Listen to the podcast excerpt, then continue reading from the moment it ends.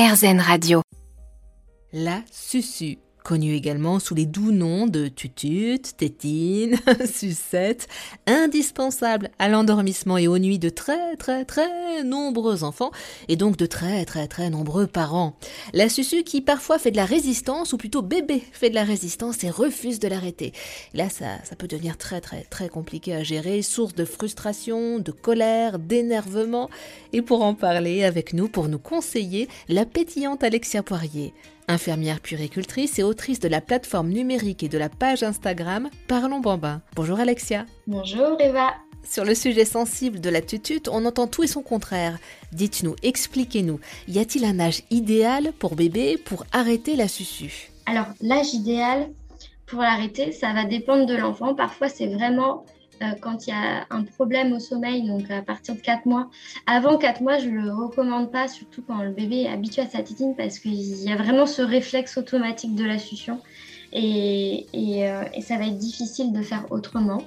Mais par contre, à partir de 4 mois, on peut déjà cadrer l'utilisation, la, cadrer, donc c'est-à-dire utiliser seulement pour le sommeil, les moments de chagrin, comme, comme je disais, ou, euh, ou les séparations typiquement à la crèche le matin, euh, voilà, le temps de faire la transition entre le parent et la personne qui garde l'enfant. Et puis après, bah, c'est selon, euh, selon l'enfant. Euh, souvent, voilà, ça peut être 3 ans, 3 4 ans, c'est vrai que l'enfant a, vraiment un besoin de succion, de se réconforter, une habitude vers, sur la petite enfance en fait. C'est-à-dire que, et c'est vrai que vers 4-5 ans, là, si l'enfant utilise encore sa tétine ou son pouce, de toute façon, il va commencer à avoir des conséquences sur, euh, sur euh, la sphère ORL, que ce soit la dentition, etc. Et généralement, on est dans la boucle. On a déjà un suivi dentiste. Et c'est souvent le dentiste qui va faire le biais entre le parent, l'enfant et donc la tétine, le pouce. Et, euh, c'est souvent lors de ces consultations où l'enfant, voilà, il y a quelque chose qui doit être pris en charge rapidement pour éviter une malformation. Du coup, il y aura un orthodontiste et c'est souvent là qu'un petit contrat s'écrit entre l'enfant, euh, l'orthodontiste et les parents, et, souvent ça se fait assez naturellement à partir de, de cette consultation. Alexia, imaginons que j'ai tout tenté avec mon fils pour qu'il arrête la susu. Là, il a 4 ans et demi, et, c'est la vallée des larmes, les cris, la crise quand on lui enlève, mais vraiment, hein. il a un rapport passionnel à sa tutute. Y a-t-il une solution de dernier recours, une formule magique?